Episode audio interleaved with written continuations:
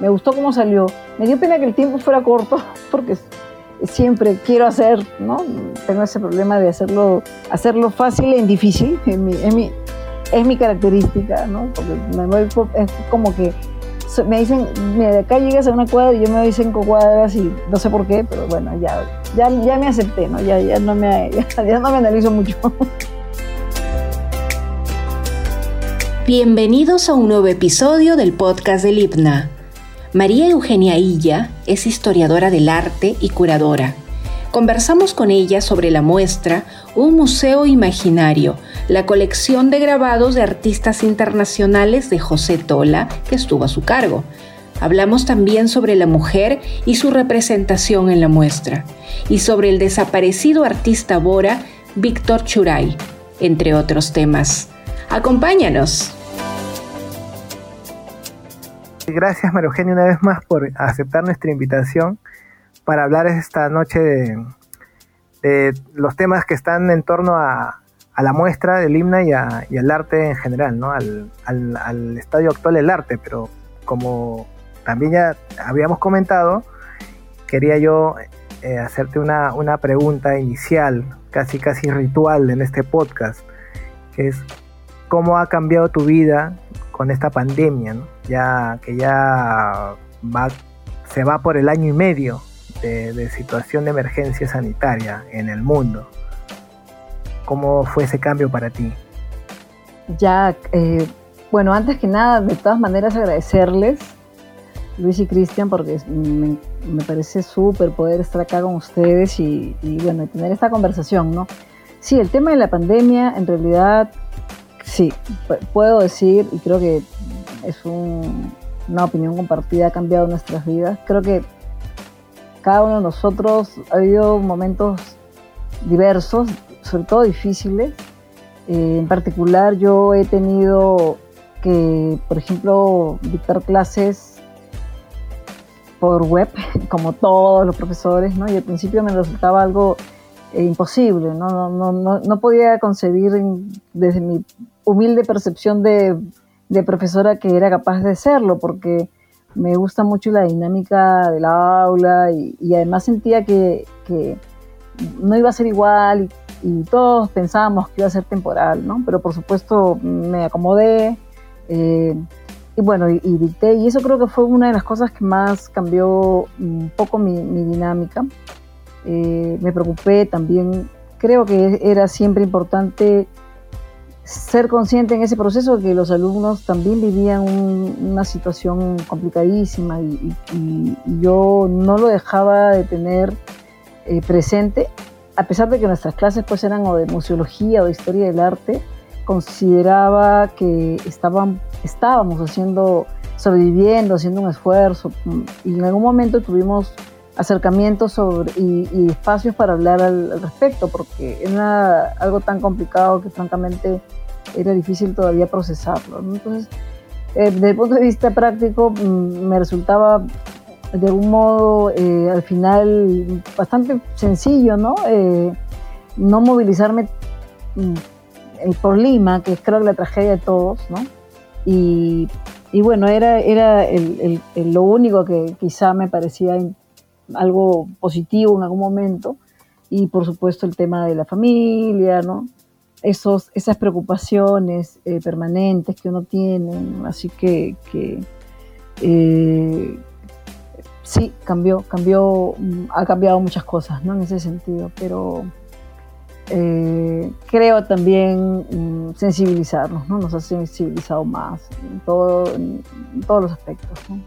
Entiendo tus palabras que te ha costado la adaptación a, esta, a este nuevo ritmo de clases virtuales, ¿no? Pero ya ahora, le, ¿cómo te sientes? ¿Le has desarrolla, digamos, el truco, el, gustito a, este mundo virtual, a esta forma de, llevar las clases? ¿Has reemplazado eso que sientes que falta de la clase presencial aquí? ¿Lo, lo has podido, eh, digamos, este, suplantar con otra cosa o reemplazar con otra cosa?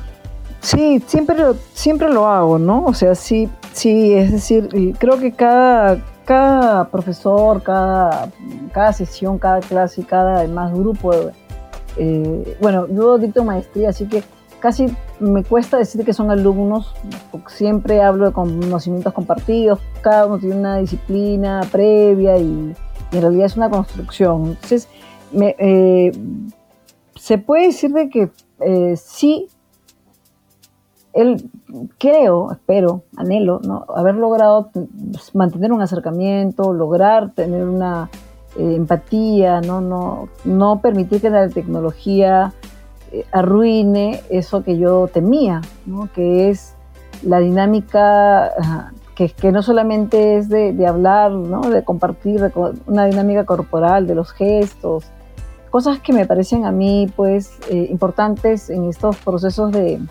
eh, digamos, de aprendizaje, porque dice mucho, ¿no? Uno, uno está, uno se equivoca, uno uno escucha al alumno, hay una libertad diferente. Entonces siempre me ha gustado eso y por suerte la web creo que lo ha permitido, ¿no? A veces pasa pues que, que un alumno está exponiendo y por ahí pasa un problema técnico, ¿no? Claro, darles la tranquilidad, pues porque a cualquiera le pasa y que no se estresen, ¿no? Lo que menos que, quería yo en ese momento, realmente lo sentí tan fuerte que, que sabía que así como yo hacía un esfuerzo por estar coherente, llevar mi vida en la medida de lo posible, lo más normal, entendía que cada uno de ellos hacía lo propio, ¿no? Entonces mm, eh, hubo mucha tolerancia, hubo mucha comprensión, ¿no? Y eso fue algo, hasta ahora la hay, eh, porque no es fácil, pues, ¿no? Y llevando eso ya a, otras, a otro tipo de actividades como la curaduría de una muestra, porque cuando tú enseñas estás ahí en tu casa, la docencia no te exige en este, en este contexto salir para, eh, para algún lado, pero en el caso de la curaduría, como en la muestra que, que tenemos de la colección de, de, grabados de artistas internacionales de José Tola en el himno en el Museo Grabado, este, ¿cómo, ¿cómo ha sido? Cuéntanos por favor, eh, ¿qué, ¿cómo ha sido para ti hacer una curaduría en este contexto de pandemia? Bueno, ha sido un proceso, para empezar, eh, súper interesante desde el punto de vista del, contenido, ¿no? De, todo este material importante, este bagaje, estas obras de quién es Sola, era como un desafío, ¿no? Eh, y eso es algo que mm, me gustó desde un principio porque estoy acostumbrada a trabajar otro tipo de temas y, además eso fue algo que, lo sentí mucho, ¿no? Me gustó y también he sido muy autocrítica, inevitablemente con, con, las cosas que, bueno, que, que, siento de que eh, es mejor abrirse, es mejor ¿no? tener una mirada siempre amplia. Entonces fue para mí un, un reto valioso, interesante, ¿no? un aprendizaje. Y, y sí, trabajar en pandemia es eh, una curaduría es complicada, ¿no? No era la primera que había hecho en pandemia en realidad, ya, ya había trabajado con otro, una colectiva, con artistas, eh, digamos, eh, pero en momentos complicados y en este en particular fue complicada también desde el punto de vista de que una curaduría, digamos, en otros contextos te permite tener una presencia mucho más recurrente, vincularte más a las obras también, tener una cercanía, ¿no? Algo que no se podía dar exactamente en, eh, esta, digamos, situación, ¿no? Entonces eso me, bueno, me hizo también buscar otras alternativas. De hecho, el IPNA también ayudó muchísimo, todo el equipo fue siempre muy generoso, ¿no? Eh, para tratar de, de, sobrellevar esta situación, ¿no? Pero, pero sí se siente, ¿no? Ya Mm, esta cercanía que uno suele tener con las piezas, eh, este, esta, este, suerte de convivencia que puedes tener mucho tiempo, se reduce, es diferente, ¿no? Yo ya había, había visto una muestra previamente en, en La Pancho Fierro, una, exposición fue, que fue curada por Carlo Trivelli, ¿no? Había, eh, conocía ya, no bastante bien, pero sí la, la había, digamos, visitado previamente. Eh, y bueno, me pasaron la en el IPNA me pasaron la información de manera virtual, ¿no?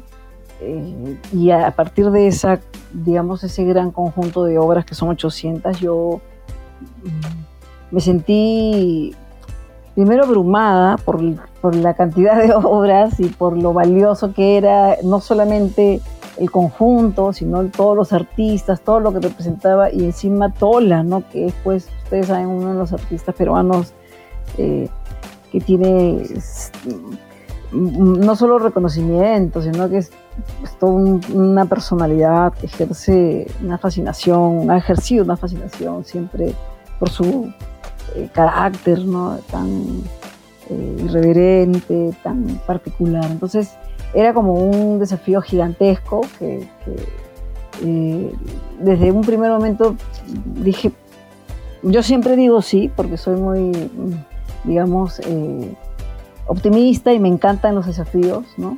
Pero también el, hecho de que hubieran otras exposiciones previas mm, me obligaron rápidamente a, buscar plantear algo diferente. Y eso fue, eso fue un proceso también para mí porque ya habían eh, planteado lecturas eh, de carácter histórico, ¿no? digamos, que, que, tenían una narrativa que yo consideraba no quería repetir, ¿no? Claro, cronológica, ¿no? Exacto. Este, más didáctica, más, más eh, sí, pues, y yo arriesgué a otra, otro tipo de planteamiento, ¿no? Buscando eh, visibilizar quizá cosas que consideraba que el público podía disfrutar, reconocer, ¿no? Eh, sobre todo un público diverso, que es, que, es el público en, el que siempre estoy pensando. ¿no? Y hay algo que yo siempre hago cuando tengo eh, algunas ideas que rondan por mi cabeza, me gusta conversar con gente con, con quien tengo confianza, con amigos, ¿no? Eh, y recuerdo mucho que conversé con Alfonso, Alfonso Castrillón, estábamos trabajando un tema y, y, le comentaba pues de la, de la colección, le dije, un poco rápidamente, mira, e, esta, esta, colección, él no la conocía tan bien, no la mapeaba muy bien, y en un diálogo con él es que eh, salió la idea de Museo Imaginario, ¿no? Porque estábamos viendo, Alfonso ha dictado mucho tiempo y hasta ahora conmigo compartimos el curso de museología, introducción a la museología. Entonces es un tema que siempre está presente en nuestras conversaciones y, también eh, en ese momento estábamos leyendo ese texto de Malraux, ¿no? Entonces, eh, y hablábamos de, cómo mm, es un texto pues, fascinante, complejo, que puede ser muy crítico, pero que al mismo tiempo eh, responde a una selección y una mirada muy individual, muy subjetiva de Malraux, ¿no? Y cómo también una, el coleccionismo tiene esas mismas características, ¿no? Entonces allí comenzaron a rápidamente a tejerse las ideas eh, eh, y, claro, y, mirando las obras, porque bueno, es, la clásica, ¿no? La, digamos el trabajo básico, comencé a mirar las obras, mm, por supuesto todas, y, traté de buscar algunos elementos que consideraba podían formar unidades, tener algún tema en común para poder eh, plantear una, un relato, ¿no? Un, relato que condujera al público pues a, poder apreciar esto desde otra lectura. Y salió, salió eso, ¿no? Salió, eh, me fui a lo seguro, se puede decir, ¿no?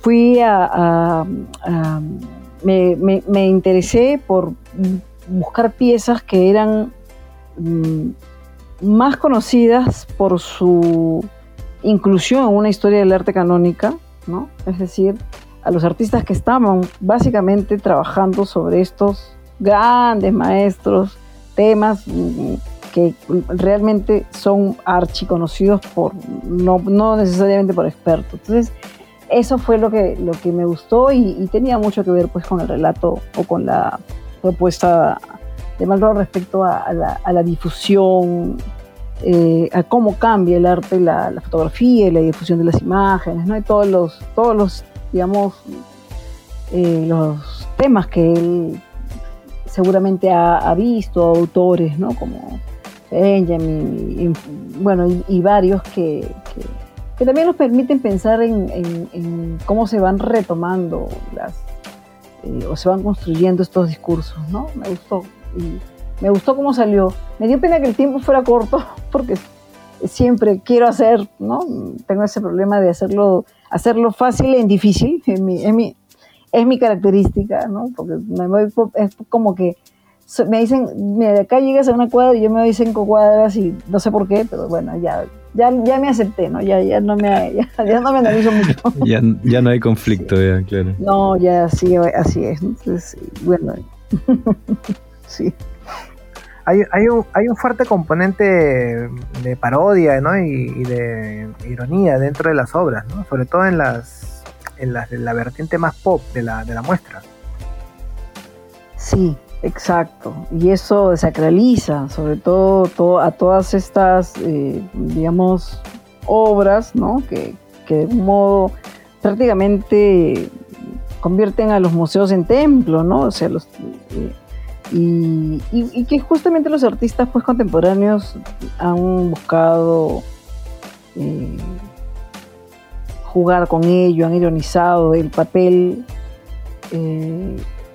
o la misma dinámica del arte y de las instituciones en relación a las obras. Entonces, eso es bien interesante porque sacar a la calle la Mona Lisa, por ejemplo, y mostrarle de una manera tan, digamos, eh, irreverente, ¿no? Eh, no, es, no es poca cosa. Y, cualquiera que vea eso va a reconocer de quién se trata.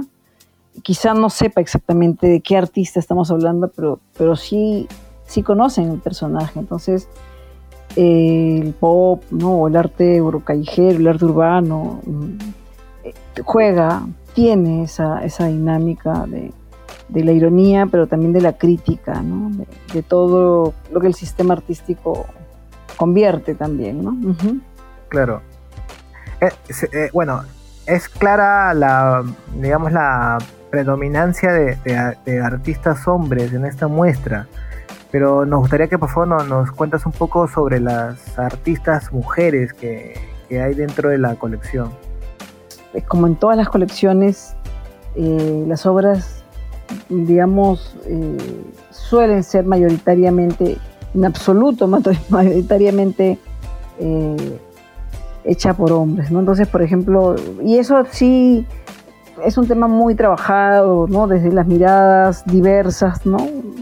Por ejemplo, desde Linda Nocklin o, en el ámbito local o latinoamericano, Andrea Yunta, ¿no? que ha trabajado, han trabajado estos temas de estas grandes ausencias, uh, del, componente, digamos, o de las artistas, mujeres en estos grandes, en estas grandes colecciones. ¿no? Y es bien interesante eso, pero no, no lo pude trabajar desde ese punto de vista, y más bien fue una ironía porque eh, comencé, como vi que había tanto de, por ejemplo, de Marilyn eh, Monroe y todo, decidí hacer un grupo dedicado a ella, ¿no? A pesar de que podría analizarse también desde una mirada, pues, eh, alejada, ¿no? A, la idea de que de cómo la mujer es convertida en un, un objeto, algo que se critica desde las miradas feministas, ¿no? Pero forma parte pues de nuestra mm, de nuestro sistema artístico y además de, esta línea del pop también, ¿no? Este, eh, convertir en mercancía, ¿no? Eh, eh, utilizar el tema de la publicidad, el vínculo con el cine, el vínculo pues con, todo lo que es el, tema del marketing. Entonces, es, ella quizá es la que expresa mucho mejor que nadie esta eh, cómo la imagen de esta actriz se convirtió en un objeto, representó realmente todo esto, ¿no? Entonces me pareció interesante visibilizarlo también, ¿no? Ponerlo en perspectiva, quizá, ¿no? La representación de la mujer está convertida en una suerte eh, de. es una suerte de cliché, ¿no? Porque están las estrellas, están, por ejemplo, eh, Moss, eh, además de Marilyn, ¿no? Eh, están las chicas Vargas, que están en realidad, eh, digamos, retomadas por otros artistas. Y, esto sí habla de este em, discurso, de cómo se ha cómo el arte también ha construido esta imagen o ha contribuido a, consolidar la imagen de la mujer, pues como un, ser que, eh, sensualizado, exuberante, ¿no? y eso es algo que se da a través de la historia del arte, es bien interesante, ¿no? Porque una lectura, bueno, hay varias lecturas que hablan al respecto, ¿no? Si quieres ver un, desnudo, anda a un museo, ¿no? Eh, un desnudo femenino, es decir, cómo hay un estereotipo que, se, de modo se ancló en nuestras percepciones y que ahora uno lo ve pues en la cotidianidad a través de los, eh, y sobre todo lo veía más a través de los diarios, de las revistas, ¿no? esto es algo que está muy presente y que que, responde a la visualidad también patriarcal, ¿no? A cómo eso tiene un, origen que es más estructural y que sigue muy presente, ¿no? A pesar de, de toda la el esfuerzo, la crítica que se hace desde la mirada del feminismo, pero que no es exclusivamente hecho por mujeres, sino también los hombres. Es decir, no, no tienes que ser exactamente mujer para estar en contra de este tipo eh, de, digamos, de hábitos ¿no? nocivos. ¿no? Es parte de la colección algunos trabajos de Banksy ¿no?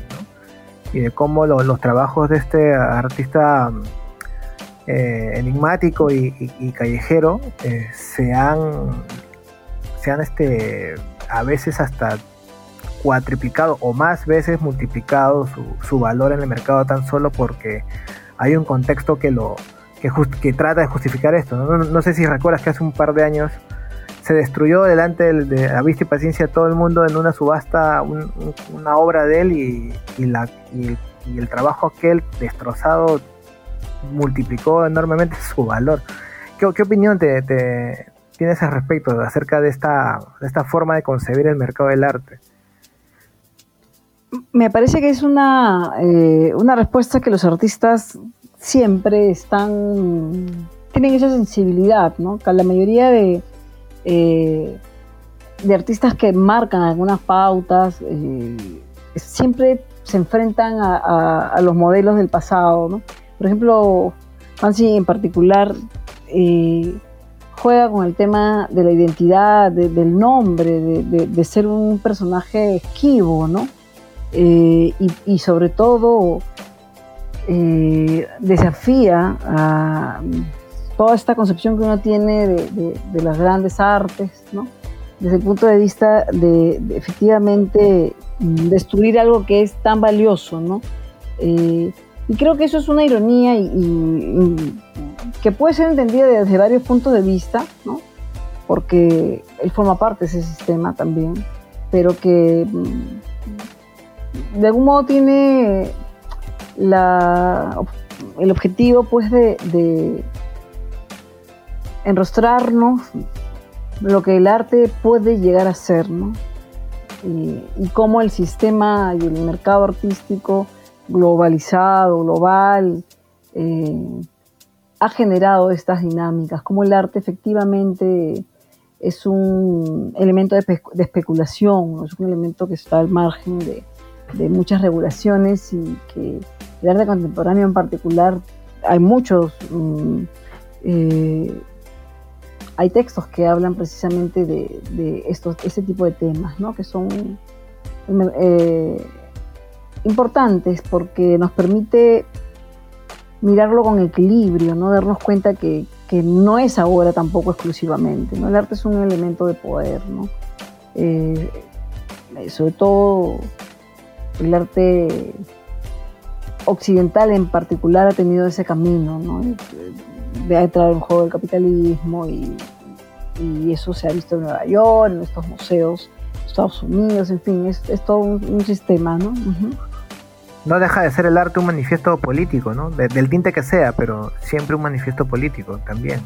Claro, por supuesto, eso sí, hay artistas que, y, sobre todo estas obras, las obras que han estado, por ejemplo, presentes en, en la muestra Museo Imaginario, todas ellas han eh, plasmado esta lectura, ¿no? Desde una situación muy particular, por ejemplo, el equipo Crónica, ¿no? Que, ha vivido eh, los últimos años del traquismo y que y, su obra precisamente critica, ¿no? A los artistas que han que fueron pues ensalzados, que fueron eh, de algún modo que representaron este, este régimen. Entonces es eh, importante ver eso, la, la, mm, la, agencia política del artista, ¿no? que está presente en sus, en sus obras. ¿no? Tú tienes una tesis sobre Víctor Choray, ¿no? Su transformación de identidad en la estética masónica, la pintura sobre Yanchama del artista Bora Víctor Choray Roque. ¿no? Y bueno, eh, te toco el tema porque ya el próximo año, eh, dentro de unos meses en verdad, se van a cumplir 20 eh, años del lamentable fallecimiento de este prometedor artista amazónico. Me parece mentira que haya pasado tanto tiempo, tan rápido el tiempo, porque hace, hace poco nomás le hicimos un homenaje en el Centro Cultural de España y ahora ya así, como tú dices, cumplen 20 años que, y ameritan definitivamente eh, tener una relectura también de esta de esta obra, de esta vida, ¿no? este artista que eh, de algún modo podríamos decir que es un pionero dentro de, este eh, grupo de artistas actuales de, distintos pueblos indígenas amazónicos. Mm, y que ahora pues forman parte ya de un mercado global, ¿no? Incluso. Entonces, sí, claro, es algo que, sin duda mm, está allí, ¿no? Y, es valioso, es valioso repensarlo porque además cuando yo, por ejemplo, pienso en esa tesis de, que, me, bueno, la presenté en el año 2011, si mal no recuerdo, 2010, 2011, y, me llevó muchos años hacerla, como muchas tesis de San Marcos que tienen esa historia. y desde ese momento hasta acá, ya claro, mi, misma lectura de no solo de la obra de Churay, sino está más nutrida eh, quizá con el aprendizaje que he ido teniendo con, con otros artistas. Entonces, eh, claro, es, una obra, una obra eh, que creo yo que se puede, que podría todavía, o, requiere de todas maneras tener una nueva lectura, sí. Al respecto, justo que mencionas el tema, alguna vez te he leído en, alguna entrevista que te han hecho o, en algunos comentarios que el estadio o el statu quo de la de la academia, de la historia del arte, todavía no cuenta con todas las, las herramientas que debería tener para valorar en su real dimensión al arte amazónico. Y de hecho hasta yo ampliaría, diría, eh, eh, eh, ¿existe un arte amazónico? No son varios quizá, o bueno, pero al respecto de eso, ¿crees que todavía o compartes esa opinión o todavía sientes que es así, que el arte, la historia del arte necesita de otras herramientas que quizás aún no tiene para estudiar o entender en su real dimensión este arte? Es una buena pregunta porque eh, dice mucho de, nuestras, de nuestros desafíos como historiadoras de arte en un contexto como el Perú, ¿no? teniendo en cuenta, eh, digamos, nuestro espacio o el lugar geopolíticamente que ocupamos eh, eh, dentro de todo este, digamos, eh, estructura global, ¿no? Y, sí, la historia del arte peruano enfrenta indudablemente desafíos desde el punto de vista metodológicos, requiere abordajes distintos. Creo que las nuevas generaciones de historiadores de arte son conscientes de ello y incluso los temas de interés van cambiando, van cambiando. Hay mucho, um, mm, hay muchos temas que comienzan a ser de algún modo novedosos dentro de los trabajos de investigación, pero que al mismo tiempo eh, genera una serie de desafíos, solamente los alumnos, sino los que, por ejemplo, asesoramos, ¿no? eh, una de las cosas que pienso, que, pensamos, ¿no? muchos de los que sobre todo trabajamos eh, a los artistas que mm, han no necesariamente sido excluidos, ¿no? porque no quiero caer en este cliché, sino de que no han podido de algún modo incorporarse porque no han tenido eh, herramientas metodológicas o en algunos casos la posibilidad de, comprender estas otras narrativas. Creo que en los últimos años, más que los historiadores de arte o quizá eh, el esfuerzo de los historiadores del arte, mm, va de la mano con la agencia y también el trabajo, los activismos y todo lo que los artistas indígenas han comenzado a hacer. No, no solamente indígenas, los artistas en general, ¿no? siempre ha habido un protagonismo y, además una reflexión. Quizá el arte masónico que tú dices que efectivamente no puede ser solo uno y que es amplio eh, y muy complejo y además muy cambiante, eh, muy, muy de préstamos entre distintas, digamos, sociedades, eh, que es súper interesante ver cómo hay otros códigos de valoración de las obras entre los mismos artistas. Nos ayude a, pues a, replantear cosas, ¿no? Por ejemplo, de tratar de definir lo, individual y lo colectivo, mm, pensando que es o uno o lo otro.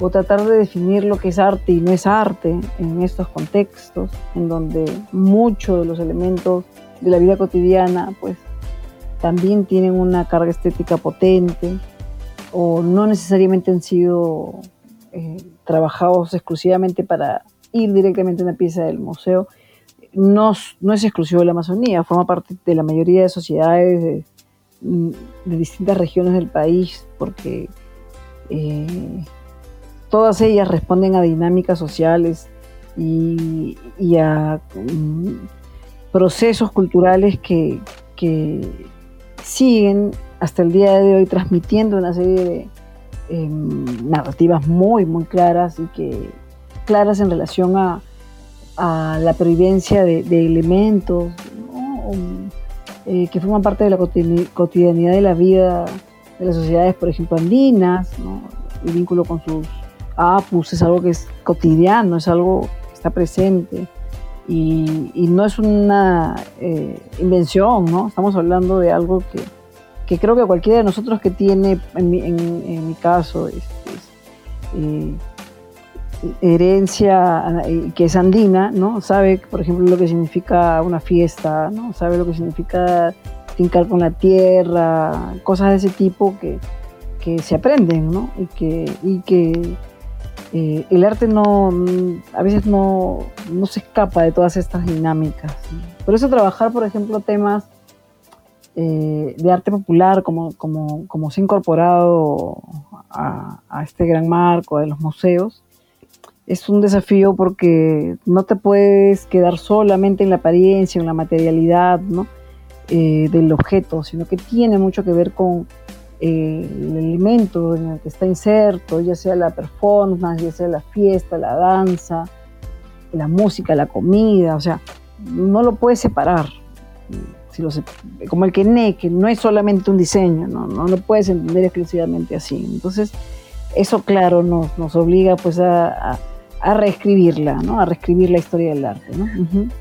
Acá hay un temita que no hemos sabido muy bien encajar, pero me voy a lanzar. Disculpen si me lanzo una piscina vacía, pero ya, ya está, ya lo dije. Lánzate, lánzate. Eh, hay un tema, sí, eh, sobre estas cosas que justo acabas de decir, si llegara un, foráneo, alguien que quizá, quizá entienda nada o cree entender algo de algún ideario que no es suyo y empieza a usarlo, este, no sé, se me ocurre un ejemplo burdo, usar este yanchama como lienzo y sin entender bien el, todo el trasfondo cultural de usar precisamente ese material Hablamos ahí de apropiación cultural. ¿Es, ¿Eso es correcto denominarlo así en, un caso como ese, por ejemplo?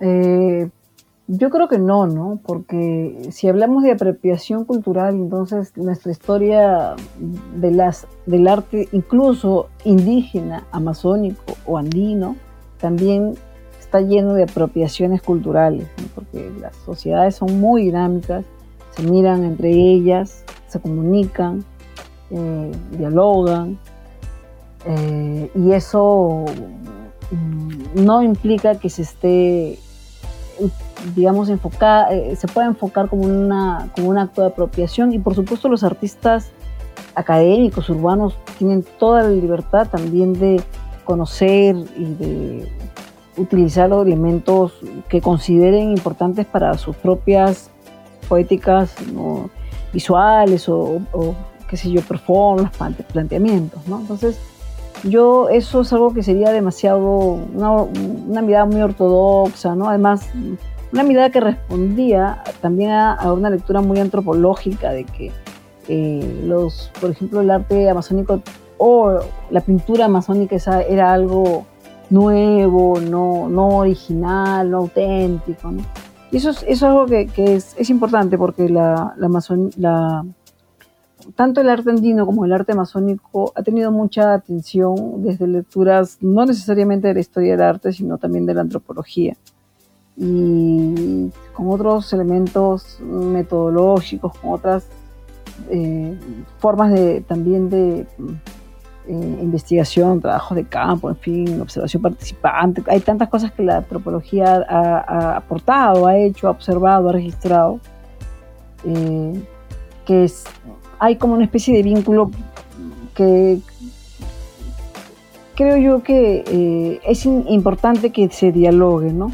También es cierto de que no solo la antropología, sino la historia del arte y todas las disciplinas como las conocemos nosotros, tendemos a, encasillar, ¿no? clasificarlos. Es, como que es una práctica a la que estamos habituados todos y eso pasa mucho también desde las historias eh, de las disciplinas que abordan distintos objetos. ¿no? a mí me encanta un artículo de María Alba Bovicio, una argentina que, realmente eh, lo he leído muchas veces, lo recomiendo siempre a mis alumnos, ¿no? que que permite entender cómo un objeto puede, puede convertirse en varias cosas según la mirada de quien lo aborda, ¿no? Un mismo objeto puede ser arte, puede ser eh, un objeto etnográfico, puede ser un objeto arqueológico, en fin, dependiendo de su, obviamente, de su cronología, ¿no? Y, al mismo tiempo, eh, esa, esa relación de los objetos responde pues a, a, a quién enuncia su o quién define, ¿no? Desde dónde se hace eso. Y eso es algo que es bastante interesante, ¿no? creo que nos permite ver de manera desprejuiciada eh, y a quizá muchos de los de las nomenclaturas que tenemos, ¿no?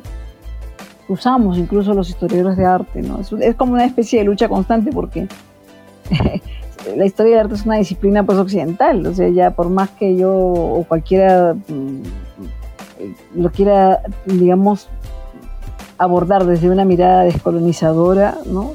Es, claro que, partimos de ese, de ese marco también. Entonces, ahí eso nos genera más desafíos, pero al mismo tiempo lo hace más enriquece, ¿no? Lo hace más interesante también.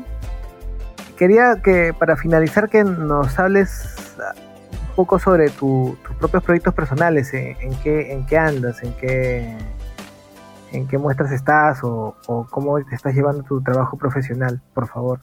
Ahora estamos trabajando con, una, eh, una, publicación con una ONG ambientalista que dirige Lucila Pautrat, que es una luchadora ambiental, eh, una serie de publicaciones que visibilizan las artes, sobre todo el tema amazónico, Karen Puertas también está allí.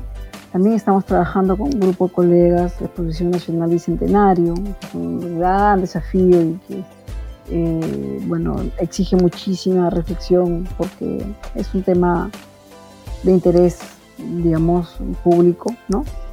Eh, y bueno, y proyectos de docencia, proyectos de exposición futuras, ¿no? Algunos, algunos eh, textos, cosas de ese tipo que, que de algún modo no eh, van modelando nuestras actividades, ¿no? Sí. Esa es la ventaja y las desventajas de ser independientes, sí. Sí, me, imagino, que sí, pues, ¿no? La, amplitud de, posibilidades temáticas y profesionales de desarrollo, pero con, con sus, con sus ciertos contras, ¿no? Sí, te, lo entiendo totalmente. Este, María Eugenia, yo quiero agradecerte la, disposición que has tenido para conversar con nosotros esta noche. Te agradecemos mucho tu, que, hayas aceptado nuestra invitación y, esta agradable conversación. Y bueno, qué pena que hayamos tenido un, inicio un poco accidentado, pero son, gajes del oficio, del oficio virtual, ¿no? La muestra Un Museo Imaginario, la colección de grabados de artistas internacionales de José Tola, estuvo disponible al público hasta el 4 de septiembre. El IBNA agradece la colaboración de la Fundación José Tola de Javish, que hizo posible la exposición. Esto ha sido todo por hoy. Te recordamos que puedes seguir al IBNA en sus redes sociales y visitarnos en www.cultural.ipna.edu.pe, en donde te enterarás de nuestras actividades culturales. El IPNA es un lugar seguro, así que puedes visitar nuestros espacios de exposición y nuestro museo de grabado previa inscripción. También puedes ver nuestras actividades sin salir de casa. Hasta pronto.